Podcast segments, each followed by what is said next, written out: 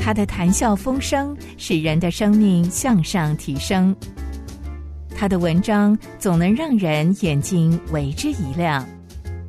欢迎收听由张文亮教授所主持的《河马教授说故事》。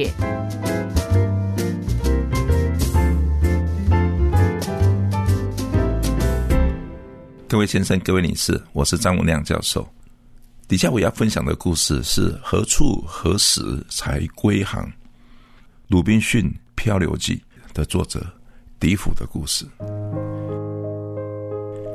一本伟大的书，不再哗众取宠，不再迎合大众的口味，而是像天上劈下来的一道闪电，自创其路，自创其风格与表达。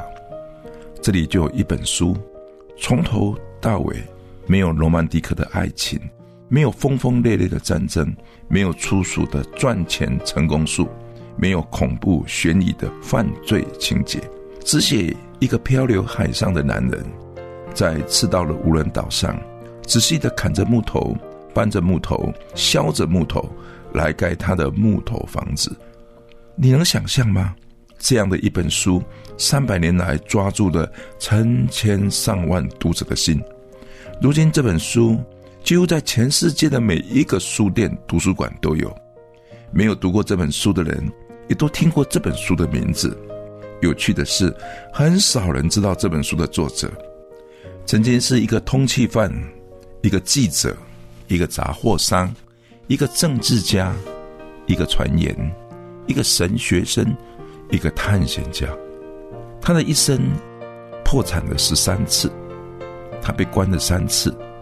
在他的晚年，他把他一生的各种遭遇，慢慢的碾成。一条一条的细线，织成了这部旷世的名著《鲁滨逊漂流记》。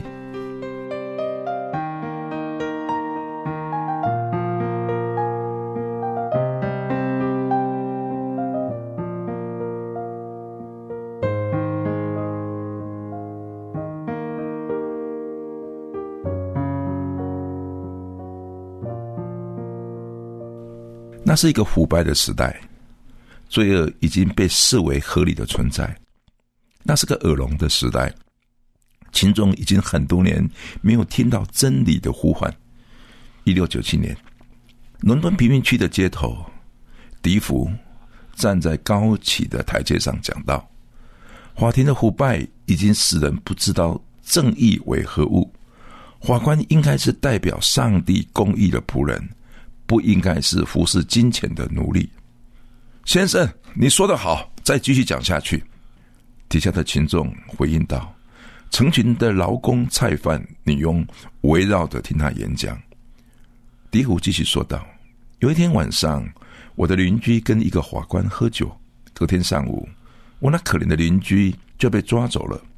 法庭上跟他一起喝酒的那个法官还大声的斥责他，不应该。”喝醉酒，唉，有谁能听到穷人的呼吁？愿上帝怜悯这个虚伪的制度。笛福热情奔放的演讲的，周围涌过来的听众越来越多。靠着街边微弱的烛光，笛福自口袋中掏出了一张纸，把揉皱的纸摊平，他开始朗诵。上帝建筑的一间祷告的小屋，撒旦就在其上盖上了一间豪华的大楼。当人们的眼光只凝视着大楼，上帝就近前来考验。首先，他让众人的心昏暗，再让人只会交头接耳、人云亦云。最后，上帝让一个蠢材出来领导众人。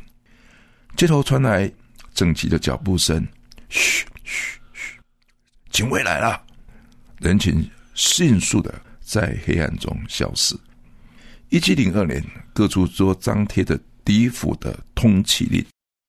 他的书《穷人的呼求》（The Poor Man's Prayer） 到处被传开，他的诗广为百姓所传颂。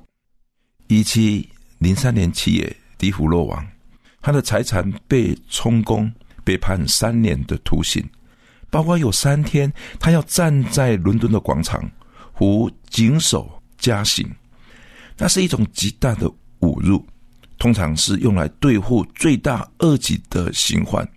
犯人需要把两手跟颈子扣在木头的刑具上，接受周遭群众的嘲笑，以丢到脸上的臭鸡蛋、烂青菜和洗脚水等。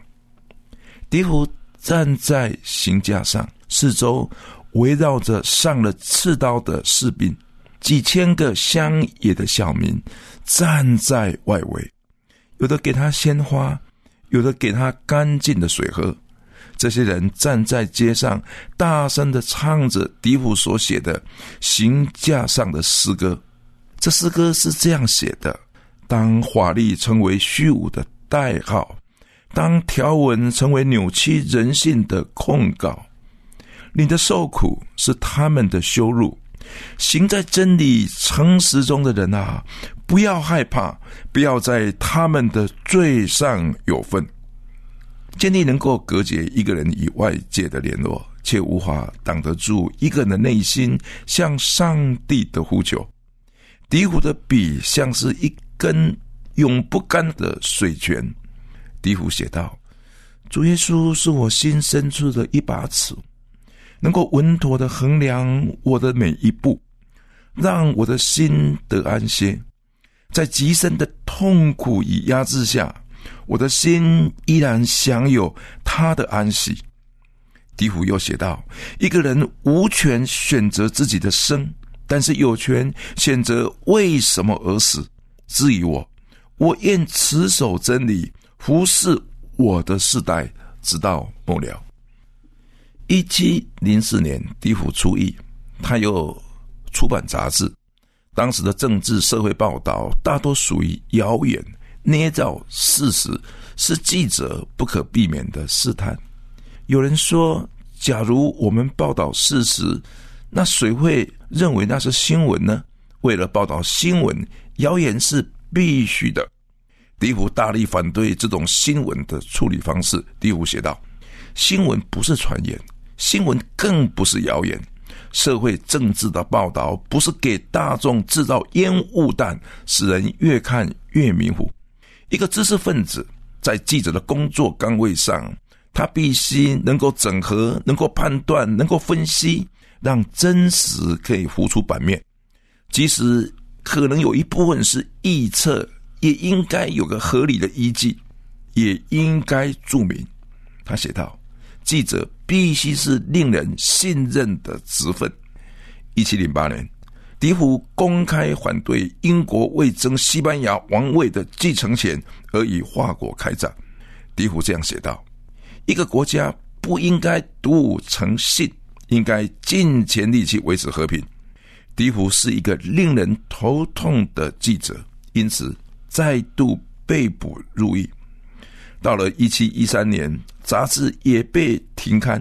一七一四年，笛福出狱以后，他又写道：“国家法律没有支配人民信仰自由的权利，因此写作不仅是我的工作，也是我的责任。”不到一年，又在被捕，被送到当时管制最严格的伦敦塔。一个伟大的作家，他的生平就是一本好作品。笛福生于一六六一年的九月，于英国的伦敦城。他的父亲是个养牛的商人兼屠夫。那是个宗教大逼迫的年代，凡是被发现躲在家中聚会的大人，一律送入监狱；小孩送入劳动营。当时至少有一万两千个家庭被拆散，五千多人死于狱中。许多十二岁以下的孩子，如果不肯否认父母亲的信仰，就要被送到矿上去做苦工。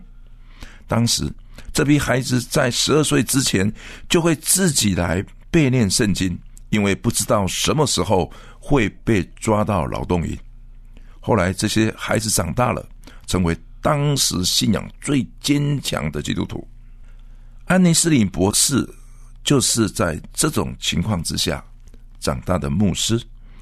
迪福从小就接受这位博士安妮斯里的教导。迪福写道：“安妮斯林牧师所讲的每篇道，都像是把肺腑心肠拿出来跟别人分享一样，那样的迫切与火热。他从小就每天读二十章的圣经，直到老时。”仍然不改变，因着他那来自圣经的信心与忍耐，即使他遭遇再多的困难打击，依然无法征服他。他让我看到一个人如何能够用全部的心力去痛恨罪，同时用无限的爱去爱罪人。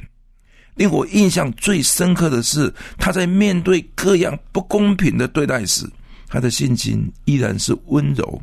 他的心胸仍然是宽广。如果我的一生能够有个选择，我愿意选择这位牧师所坚持的信仰。迪福的选择使他丧失进入牛津大学与剑桥大学的权利。迪福没有后悔。迪福十四岁的时候就进入了纽林顿的清教徒学校。迪福在学校就显露他对古典文学的喜爱。他对文字的驾驭能力，迪我的笔尖与思考有一条看不见的短线，能够迅速的把自己的热情点燃在稿纸上。迪虎在年轻时就写到，每一篇的文章都是自我的探险。迪虎又是一个喜欢与别人分享的人，这是他日后成为作家不可缺乏的性格。迪虎的天性是单纯但不简单。天真但不幼稚，坦白且有内容。迪虎年轻的时候写的文章是给大人看的，但是迪虎越到晚年所写的文章是给小孩子看的，包括那一本普世著名的《鲁滨逊漂流记》。越年老的作品越是给年幼的小孩来看，实在是一件非常有趣的事情。迪古在学校认识了。博学的摩顿牧师，摩顿牧师是化学之父普伊尔的好朋友，而且精通天文、数学、地理、历史、古典文学，还有他会讲五种语言。摩顿牧师开了一门课，这个课的名字叫做“叫不出课名的课”。在这门课中，学生必须要念逻辑，要读科普勒的天文学、亚里士多德的作品、巴克斯特。的作品，本人约翰的天路历程，伊萨华兹的诗，迪福写道：“我的学习能力、兴趣，都是摩顿所引发来的。摩顿认为，教育的目的是在于启发学生可以读更多的书，培养他们终身读书的习惯与欲望。教育不是使你做个学者，而是做个学习的人。”教室不是贩卖知识的地方，而是给学生与老师有一个可以共同参与、共同学习的机会，去组成彼此学习的舞台。这种教育观在《鲁滨逊漂流记》里面，鲁滨逊教导土著星期五的描述中表露无遗。一个人对于学问的正确态度。比他懂得什么学问更重要。摩顿牧师在临终的那一天，还在病榻上勉励他的学生。牧师说道：“即使困难的环境会插住你们的脖子，不要怕，上帝会帮助你们。有时候我们会质问：上帝怎么帮助我们呢？是什么时候呢？是什么地方呢？是什么方式呢？到底有什么样的目的呢？”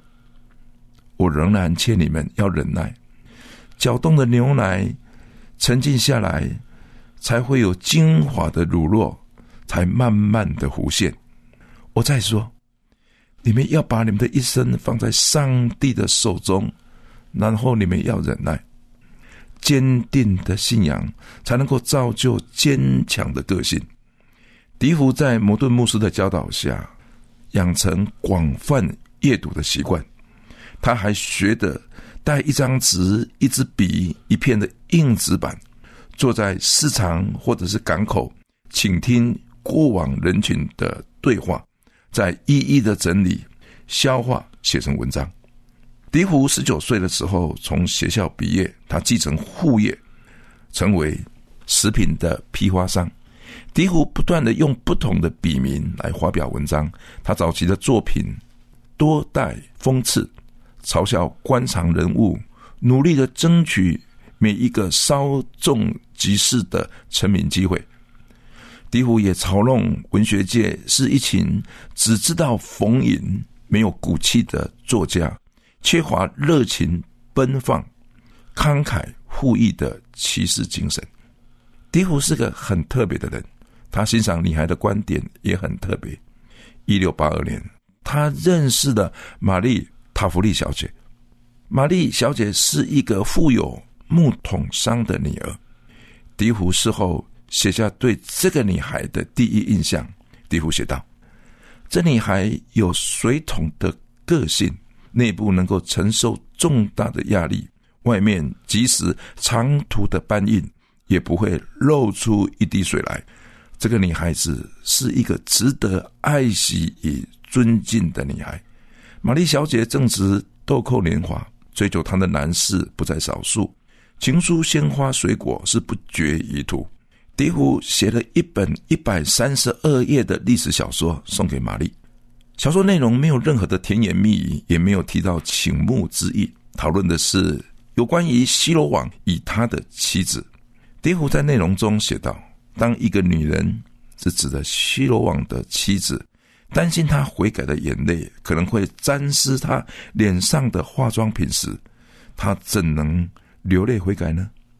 什么是世界上最容易的事？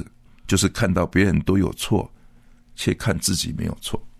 这是一本严肃的历史题材，完全不像爱情的书信。迪福相信这本书是他内心深处的剖白。玛丽小姐不一定。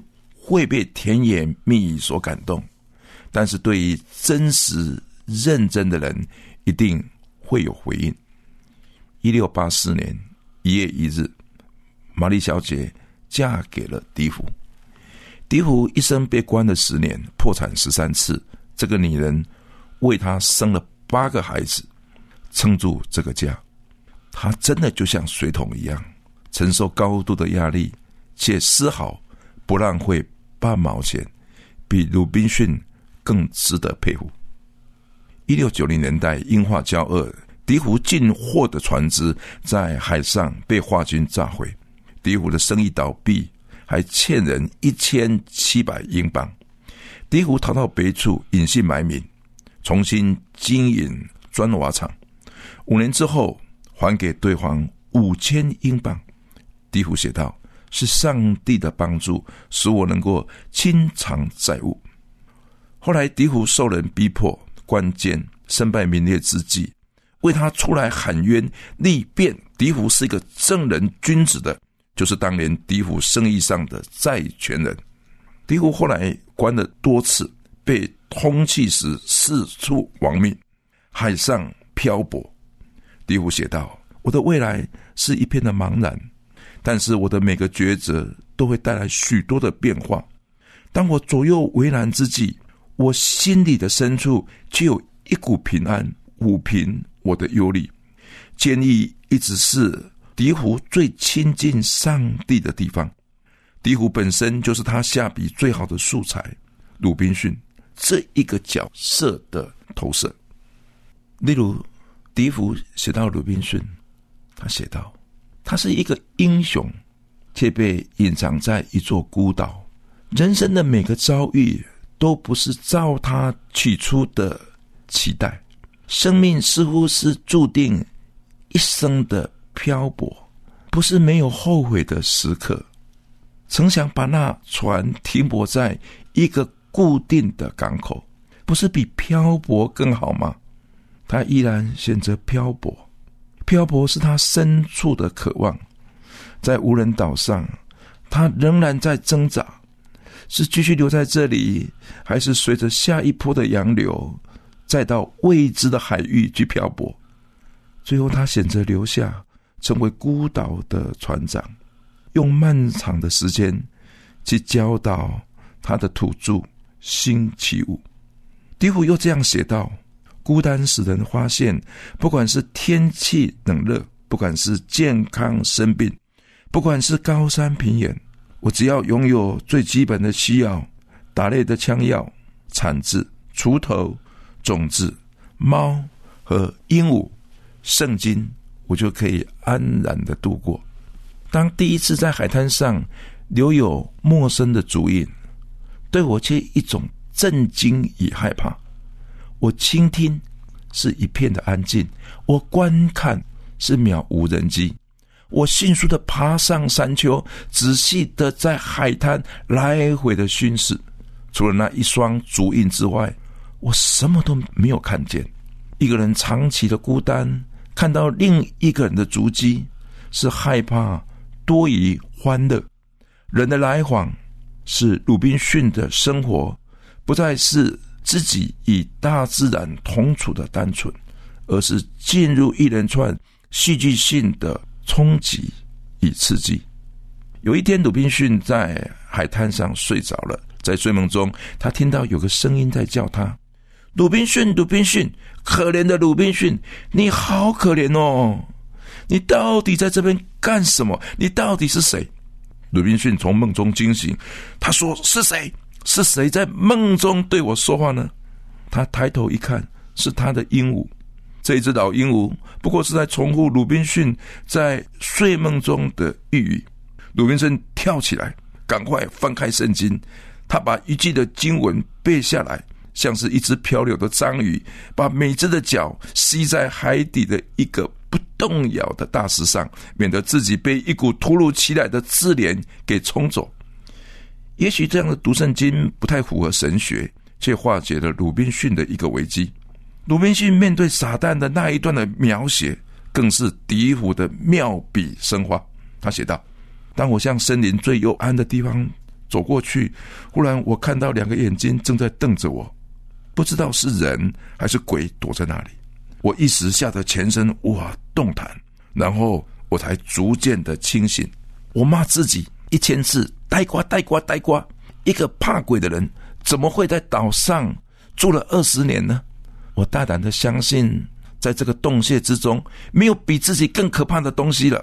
我鼓起勇气，拿起火把向洞内走去。忽然，洞中又传来叹息。仿佛是痛苦中的呻吟，又好像是弥留前的呓语，呢喃不清。呃，我吓得又倒退几步，但又鼓起勇气，心想：上帝的能力与保护一定与我同在。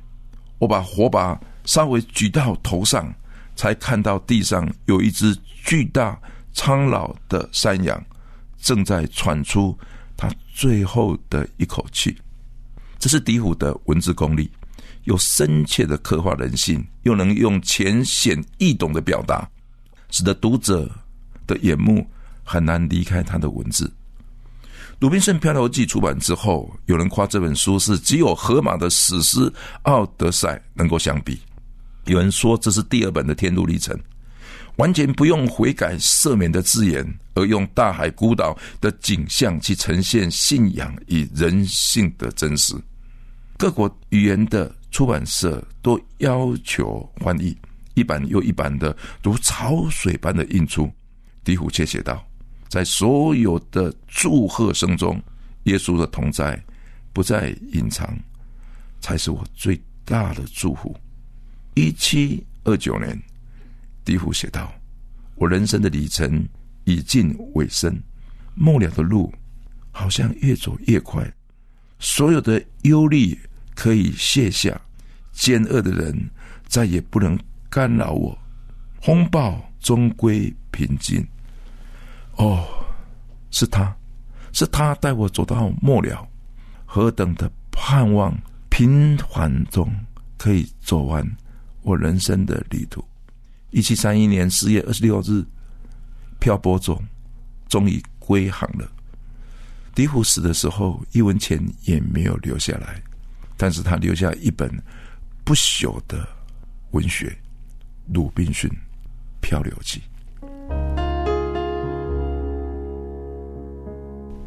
亲爱的主耶稣，我依然记得我在英国旅行的时候，我在一个旧书店看到这一本百年前介绍笛虎生平的书。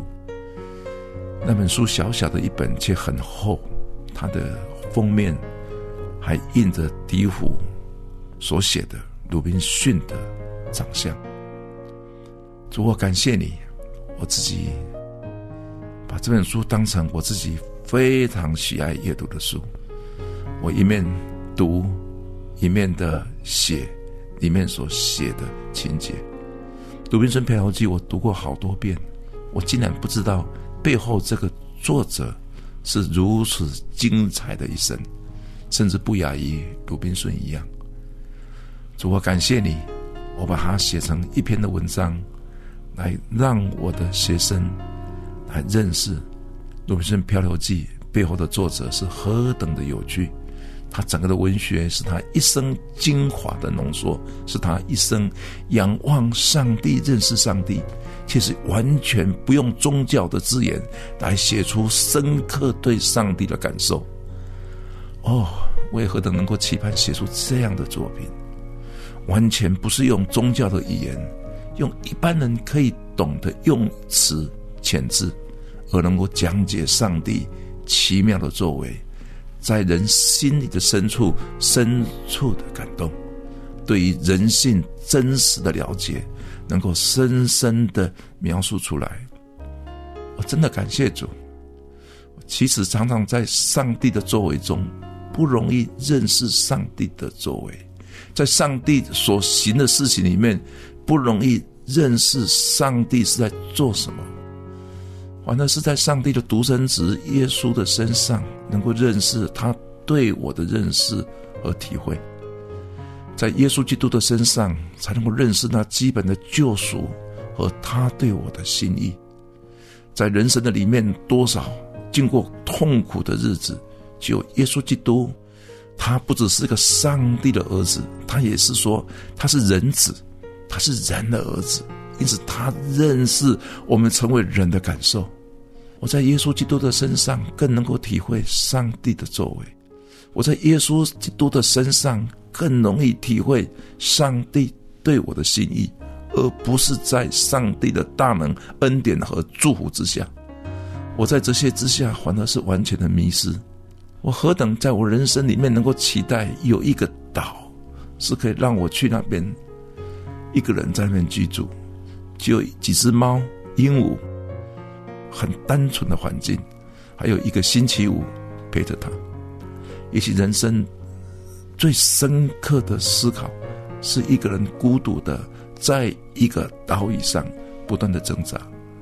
我谢谢主，在过去有这么好的文学留在我们的文字界里，留在我们的出版社，留在我们的图书馆。《鲁滨逊漂流记》已经成为很多孩子。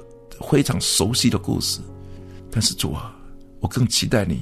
好的文学需要有好的生命，好的生命需要有好的作者，而好的作者生命里面需要有主耶稣的动工。只有你知道你能做什么，只有你能够知道你坐在哪里，只有你能够知道它最后产生的果效是什么。常常是我们看不见的，为这个看不见的来感谢主。为这个不明白来感谢主，为这个漂流荒岛来感谢主，为那个总永远找不到真正的知音来感谢主。谢谢主，让我们的一生可以耐得住孤独，让我们的一生可以耐得住被误解，让我们的一生可以耐得住连自己也不认识自己。仰望主，祷告祈求奉耶稣基督的名求，阿门。